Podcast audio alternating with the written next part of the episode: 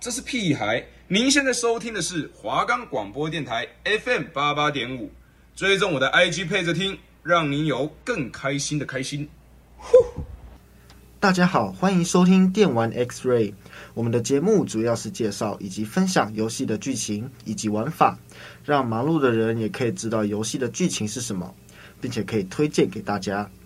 不用担心喜欢的游戏没有时间了解，收听我的频道，让你更快速的获得游戏资讯。我们的节目可以在 First Story、Spotify、Apple Podcasts、Google Podcasts、Pocket Casts、Sound Player 还有 KK Bus 等平台上收听。搜寻华冈电台就可以听到我们的节目喽。Hello，各位观众好，那我们来到了电玩 X-Ray 的第三周节目。好，那我这一次的节目想要讲一个比较特殊点的游戏。它叫做《勇敢之心世界大战》，或者或者《勇敢的心世界大战》也可以。呃，翻译问题。那为什么会想要讲这款游戏呢？我原本以为在我们这一代的世界中不会有战争，但是很不幸的，我们可以看到，就是乌克兰跟俄罗斯战争已经过了很久了嘛，已经打了一段时间了。那在近代，我是还没有想过会有战争发生，就是在我们的周围。我是觉得蛮不可思议的。那当然，我们都还没有体验到战争的痛苦或者残酷之前，我们其实都没有办法真正去理解，或者是真正的去深入其境了解他们正在遭遇，或者是他们的环境是多么样的恶劣，跟多么样的触目惊心哈。所以我想要讲一款战争游戏来应应一下这个时事，并且宣导一下反战的思想，这样子。好，那我们来讲这款游戏之前，我想要来先前情提要一下。一九一四年的六月二十八日，在萨拉热窝发生了一连串的枪响，同时这也点燃了第一次世界大战。欧洲各国开始紧急动员，为即将带来的全面战争做好准备。在法国圣米耶勒的一个小镇，妻子玛丽正抱着年幼的孩子，她躺在小麦堆里，看着为了家计生活忙碌的丈夫卡尔。这天阳光非常好，非常的暖和，一切都是这么的平静。然而，战争的紧张气息很快就笼罩在这片大地上。今天是九月十四日，八月一号，德国已经向俄罗斯帝国宣战，法国也即将卷入这场血腥的战争之中。如果没有战争的到来，卡尔夫妇就可以安稳地生活在这座风和日丽的小镇，一直到两个宪兵的到来，打破了这份平静。因为卡尔是德国人的身份，而身份非常敏感。所以他被驱逐出境，也被迫和自己的妻儿分别。战争的灾难不仅影响着年轻人。几天之后的八月三日，德国再次向法国宣战。法国动员大部分的人民力量，连中年人都不例外。卡尔的岳父艾米尔也收到了征召令，需要立刻向最近的军营报道。就是这样残酷的一个战争，将一个又一个无辜的百姓卷入了这场地狱之中。勇敢之心世界大战的故事也就此展开。好，那我们讲完了这个游戏的前情提要，我们来讲一下这个游戏的背景资料，跟它详细的一些特点之类的。当艾米尔来到了军营以后，在教官的带领之下，我们匆忙的参与了一些简单的军事训练之后，我们就必须要投身战场了。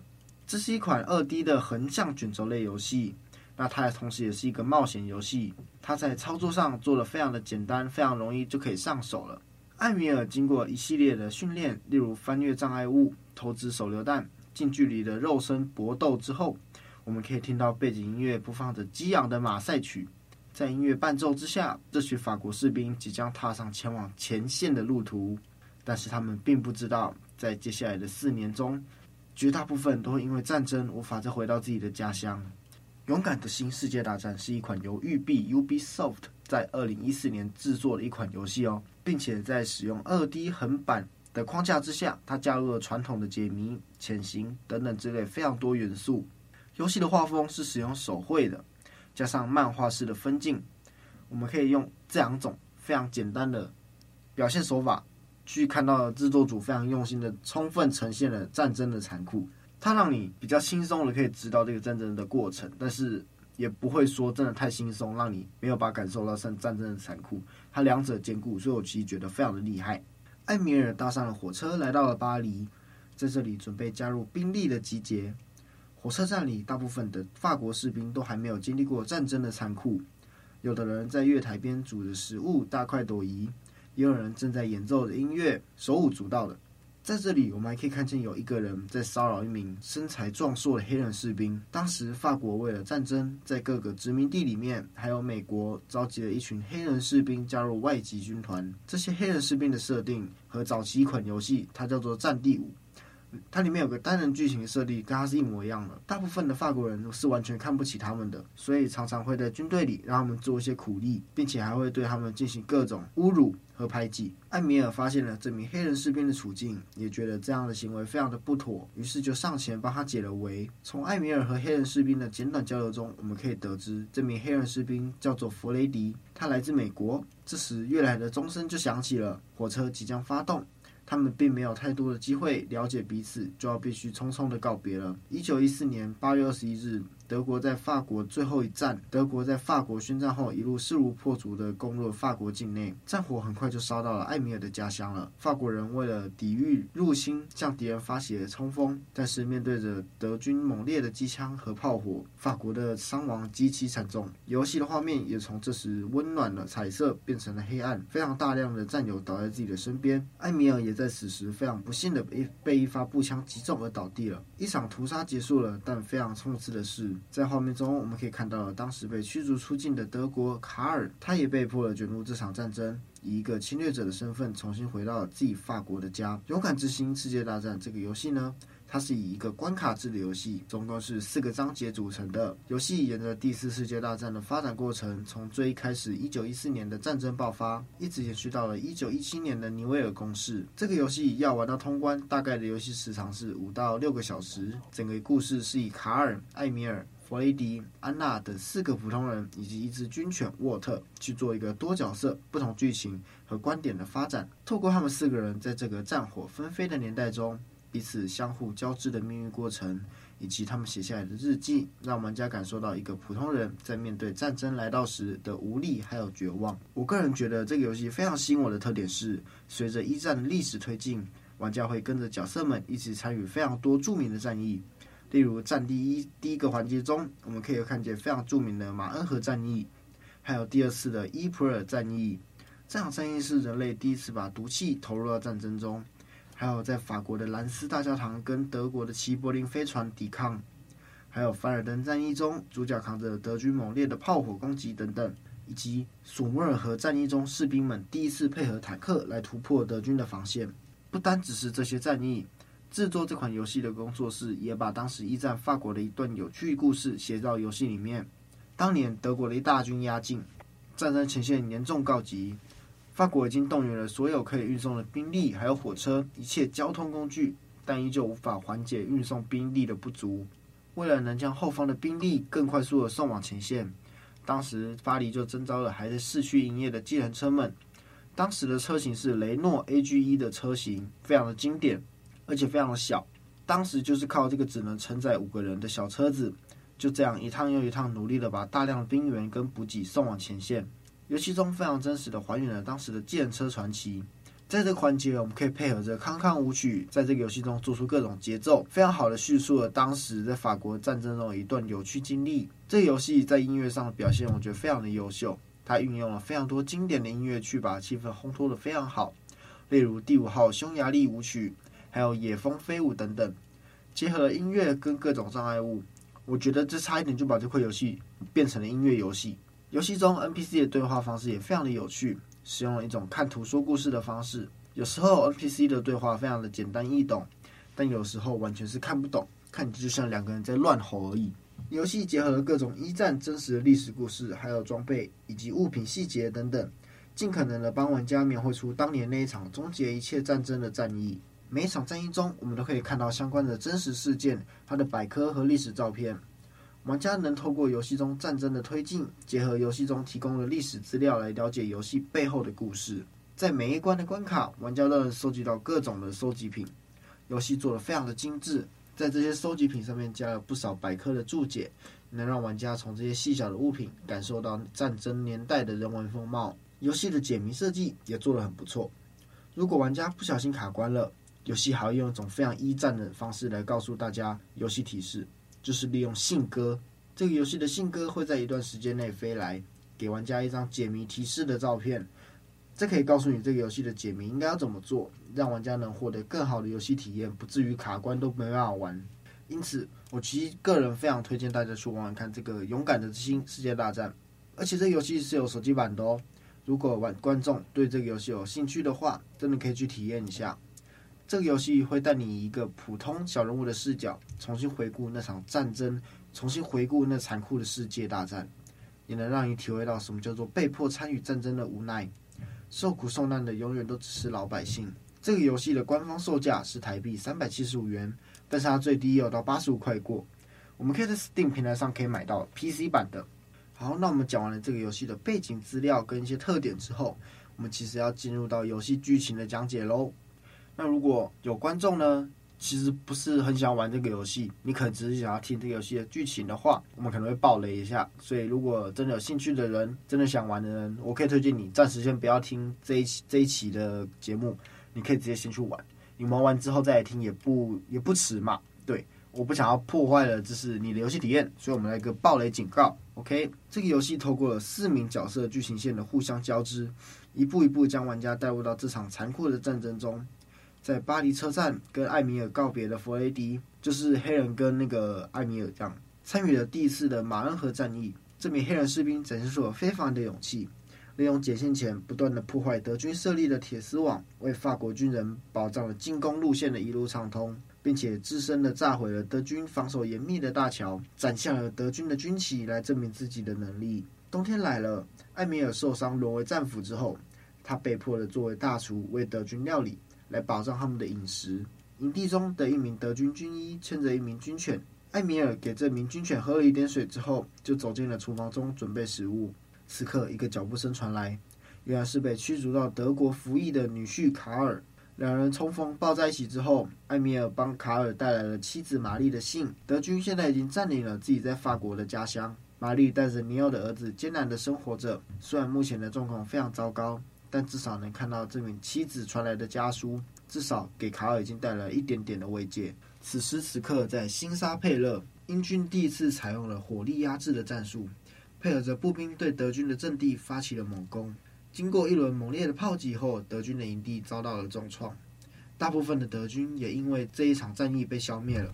那条叫做沃特的军犬将艾米尔拖出了废墟，侥幸的捡回一命的艾米尔立刻关注起了自己女婿的安全。离开废墟之后，找到了残存的德军士兵，从德军士兵那边可以得知卡尔已经被载上齐柏林飞船。艾米尔得知自己的女婿没事之后，就松了一口气。艾米尔跟自己的女婿再次从死神镰刀下逃出升天。就这样，艾米尔和那条德国军犬从此开始相依为命。他们互相配合，在这场战争中苟延残喘，尝试着找出一条生路。弗雷迪也跟随着英军参与了新沙佩勒的进攻。弗雷迪冒着敌人猛烈的火炮跟机枪扫射之下，加上英国联邦的印度士兵配合之下，成功攻下了一座火炮堡垒之后，他看着远方的壕沟里有个熟悉的身影。发现这就是当时在巴黎帮他解围的艾米尔，他利用火炮救下了陷入危险的艾米尔和沃特。也许是命中注定，或者是冥冥之中有安排，两人在战场上重新相遇，并且在之后成为了合作无间的好战友。到了一九一五年的四月，第二次的伊普尔战役发起了，德军第一次使用了氯气，发动了人类史上第一次的毒气战。在沃特的帮助之下，艾米尔不断的瓦解德军的毒气攻势，但是德军还研发了毒气弹啊。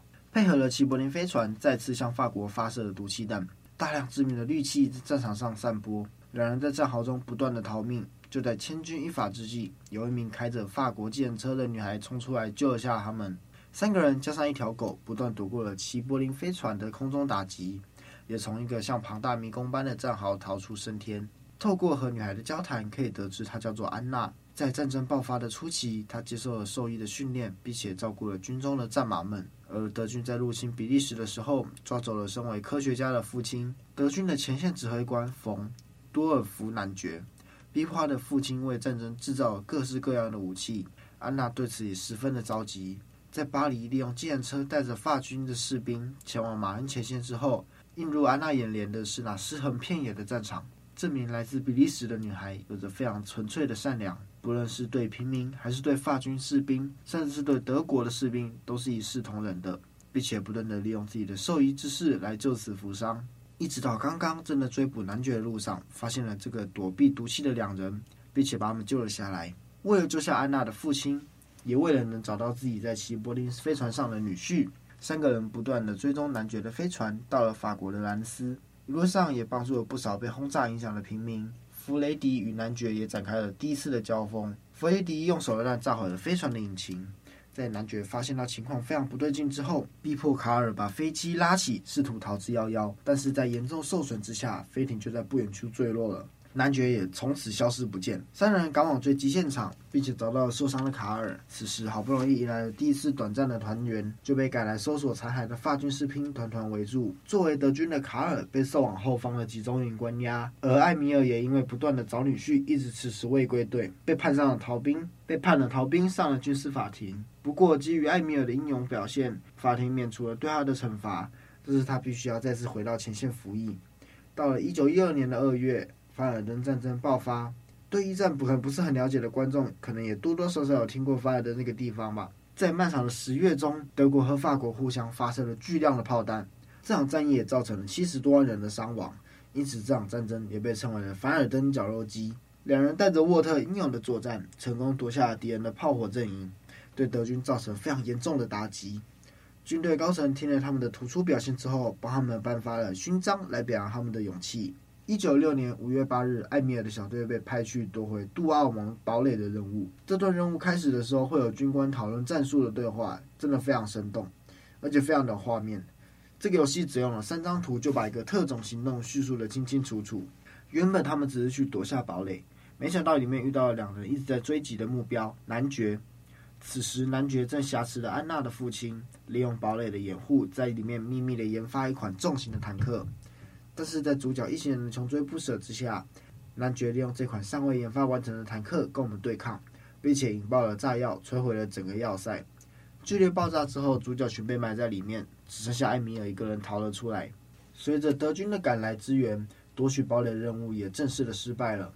在废墟中，弗雷迪想起了自己深爱的人，在战争开始之前，他有一个非常美丽的妻子，但是他们在结婚当天，由于战争的爆发。导致教堂被德军猛烈轰炸，他的妻子也因此丧命。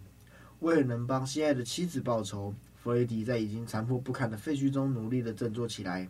他带着沃特找到了安娜的父亲，男爵又再一次逃跑了。但是他们修好了这台重型坦克，一路杀出重围，回到了法国的阵地。艾米尔和弗雷迪再次的重逢，并且把这次的经历写成一封信，告诉了安娜，她的父亲已经被获救了。收到信的安娜非常的开心。卡尔被送往了集中营之后，一直有安娜细心的照顾，受伤的腿也恢复了。原本卡尔打算在这里安稳的等待战争结束，就可以跟家人团圆。但玛丽的来信让他非常的不安，自己的儿子得了重病，母子两人在德军的控制下也非常艰难的生存。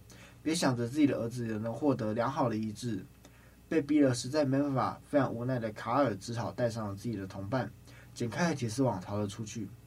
在同伴的牺牲之下，卡尔跟同伴互换了自己的名牌，成功迷惑了追捕的士兵，最终逃离了法国的大搜捕。这一次的世界大战已经打了两年，德国和法国都利用着壕沟跟铁丝网构建出了一个无人区，并且形成了互相对峙的局面。地面的攻势已经非常难再打了，双方开始在地下动了心思。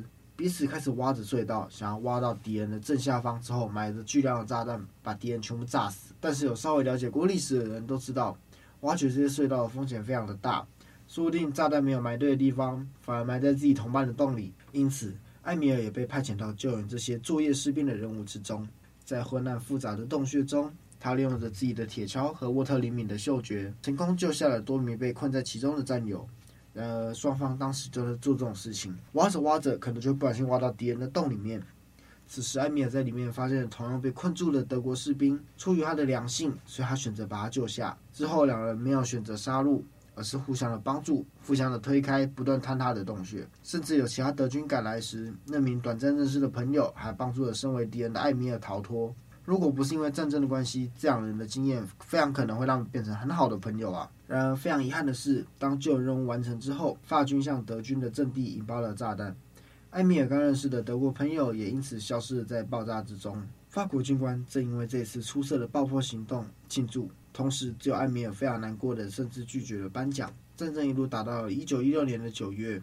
为了打破两年来一直僵持在阵地战的状况之下，英军首次使用了坦克向德军发起攻击，在坦克掩护之下，一路势如破竹，不但冲破了敌人的防线，还将男爵击败。接连的战况不利也导致他被调离了前线。冬天随之来临，卡尔在风雪之中步履蹒跚，不断的躲避法国境内正在搜查的宪兵，一步步往家里的方向前进，心里只有想着希望自己的儿子跟妻子能够多撑一下。极度寒冷跟极度饥饿。让他即将消失在风雪之中，但是命运给他留了一个惊喜。安娜刚好开车遇见了即将被冻死的卡尔，并且把他救了下来，并且在安娜的帮助之下，他度过了非常多的追捕，最终成功抵达了家乡圣米耶勒。此时圣米耶勒还掌握在德军的手里，刚抵达就被德军抓捕。曾经他岳父参与训练的军营，现在已经被德军占领用来训练。在一番的审讯之后，卡尔不但没有回到自己的家里。由于战局的不利，他即将再一次的被调往前线作战。英国跟法国的联军发起了进攻，甚至战争就发生在离家里前方几百米的地方。毒气弹漫天飞舞，曾经风和日丽的麦田变成人间炼狱。在混乱的战场中，卡尔趁机回到家里。令卡尔没有想到的是，他的家人都因为毒气的关系昏迷不醒。卡尔因为在救人的过程中吸入太多的毒气而倒下。幸好他的运气真的非常好啊！在沃特的带领之下，安娜及时到来，救下即将死于毒气的卡尔一家。由于德国无限制的潜艇战，导致美国大为愤怒，加上齐默尔电报的事件，让美国也即将加入这场战争。弗雷迪收到弟弟的来信，可能要随着美国加入这场战争。而另一边，凡尔登的誓死守卫获得了大成功，法军准备在贵妇小路发起了尼维尔攻势，艾米尔被派往这场血腥的屠杀之中。由于德军已在这块盘踞了两年之久，建立了非常多的防御工事，在四月十六号战役开打，很快的就陷入僵局。仅仅几天的战争，法军就受到数万人的伤亡，而获得的战果只是往前推进了一点点。绝大部分的法军士兵都陷入了铁丝网跟德军各种机枪火炮的屠杀。在战况非常不利的情况下，法军的将领林维尔依然坚持要士兵发起进攻。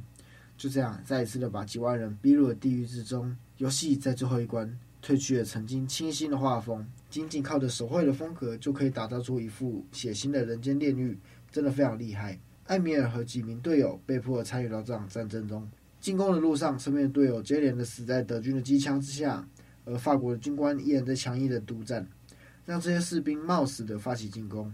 最终，艾米尔看不下去，面对前面暴怒的军官，他拿起了手里的铁锹，狠狠的往他砸过去。不少士兵也因此发起了叛变，最终法国的军官和高层非常无奈地放弃了这场攻势，以伤亡十八点七万人的代价结束了这场残酷的战争。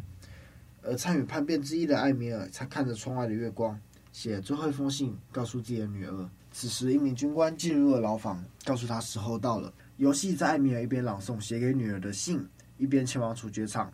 最终，在一声枪响之后，艾米尔的故事也就此画下了句点。什么是勇敢的心？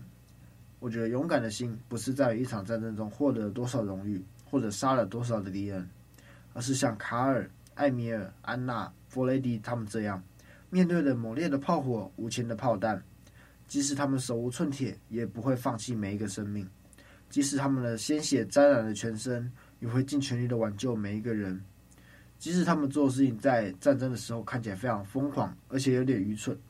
但他们就像游戏中说过的一句话一样，每拯救一个生命，就是这场战争的小小胜利。他们虽然都是这场战争的受害者，却也是这场无限黑暗战争中给人们带来希望的点点星光，也是在那丧失人性、尸横遍野的战场上最后的救赎。也正如游戏的名称一样，愿勇敢而善良之心在你我心中永存。接下来来说一下游戏中真实人物的经历好了。爱迪丝·路易莎·卡维尔是一名英国的女护士，后来在比利时生活。在一战期间，他不分敌我的救治伤员，曾经帮助了大约两百个平民和士兵逃离了德军的控制。在被德军抓捕之后，也被德军判了死刑。尽管国际社会有介入这个事件，但是依旧没有办法挽回他的生命。如今，在伦敦和巴黎都有设立他的铜像。他说过了一句最著名的话是：“爱国主义是不够的。”我不会仇视任何和抱怨任何人。当生命需要挽救时，我就不会停下来。接下来要讲第二个人，奥斯卡·辛德勒。这名德国的商人是纳粹党的党员，他透过了战争期间赚来的钱，保护并且供养了一千一百名的犹太人，这个人数大约占了当时波兰幸存的犹太人人数中的四分之一。他把这些犹太人用雇员的名义记录在一份名单上，后来人们将这份拯救许多犹太人的名单称为辛德勒的名单。最能代表他的一句话是：“救人一命如救苍生。”这句话也是刻在送给辛德勒的戒指上。第三个人是戴斯蒙德·道斯，他在冲绳岛战役中，在没有任何武器的状况下救援了七十五名伤员，甚至也救下了几名日本士兵。而他救下的人数远远不止这些数目。道斯是第一个没有杀死一个人却获得美国最高荣誉的荣誉勋章士兵。接下来讲第四个人，约翰拉贝，他是德国人，是南京安全区的主席。一九三七年到一九三八年，日军侵略南京的时期，约翰拉贝把自己在南京的住所设立成南军安全区，保护了六百位难民。他跟南京安全区国际委员会一起，在他负责的差不多四平方公里的安全区里面，拯救了总共二十五万人的生命。OK，我们的节目的最后，我们施主播又来了。对，你好，大家好。对，我们邀请了施主播来上我们的节目，做一个 reaction 的动作，就是做一个反应。回馈嘛？对，反馈反馈反馈哦。那我们施主播对于这个战争，就是近代战争发生在我们周围，或者是你对战争有什么想法？那我个人对于战争的观点嘛，其实如果大家有收听电玩得来速的话，我中间是有稍微提到一小段过。我觉得没有没有经历过战争的人才会向往战争，所以可能我们平常大家都喜欢玩射击游戏，喜欢玩那种。战争的游戏，阿玛三啊，Ready or Not，然后红彩六号，我觉得这种就是没有经历过生死关头，你没有真正上战场，你才会去向往所谓的战争。大家都有听过所谓的 PTSD 嘛，就是这种创伤后症候群。那你经历一场战争之后，你可能很容易的患上 PTSD，反而不太敢再去玩这种战争游戏。那当然也有一些比较心态比较健全的一些军人，然后还有警察，他们之后在退休之后。他们是可能回到射击游戏上面，他们是非常的熟练的，怎么样？那这种是比较少数。那回到今天的主题，对于战争的看法嘛，我觉得今天感觉大家好像身处在一个和平的年代，我们觉得战争对我们来说非常遥远。但我们身在台湾，我觉得我们也算是身处在一个两岸关系很紧张的地方。所以先不讲就是会不会发生战争这件事情。那我觉得战争跟政治它是脱离不了关系的，因为一定是为了政治的一些因素，你才会去打仗嘛，不然没有人想要平白无故去发起战争，然后死掉一大堆人。但是我觉得战争它不管怎么样，死伤就是伤影响到最大的一定是平民百姓。我觉得这很现实，很无辜啊，因为平民百姓只是想要过上简单的生活。但是莫名其妙，怎么就被投了一颗原子弹，对吧？没错。然后我不知道大家有没有看过一部很有名的动画，叫《萤火虫之墓》。它其实也是在讲呃日本的战争，然后被投了两颗原子弹的事情。那我觉得看了那一部《萤火虫之墓》，我是心里蛮多感感慨的。它也算是悲剧收场，跟呃你今天介绍的游戏一样。没错。那战争影响到了民生。导致人民可能时不时你要去躲空袭，你的民生资源完全不够，你没有东西吃，整个社会的经济呃影响非常大。以上就是今天的游戏内容，我们是电玩 X-Ray，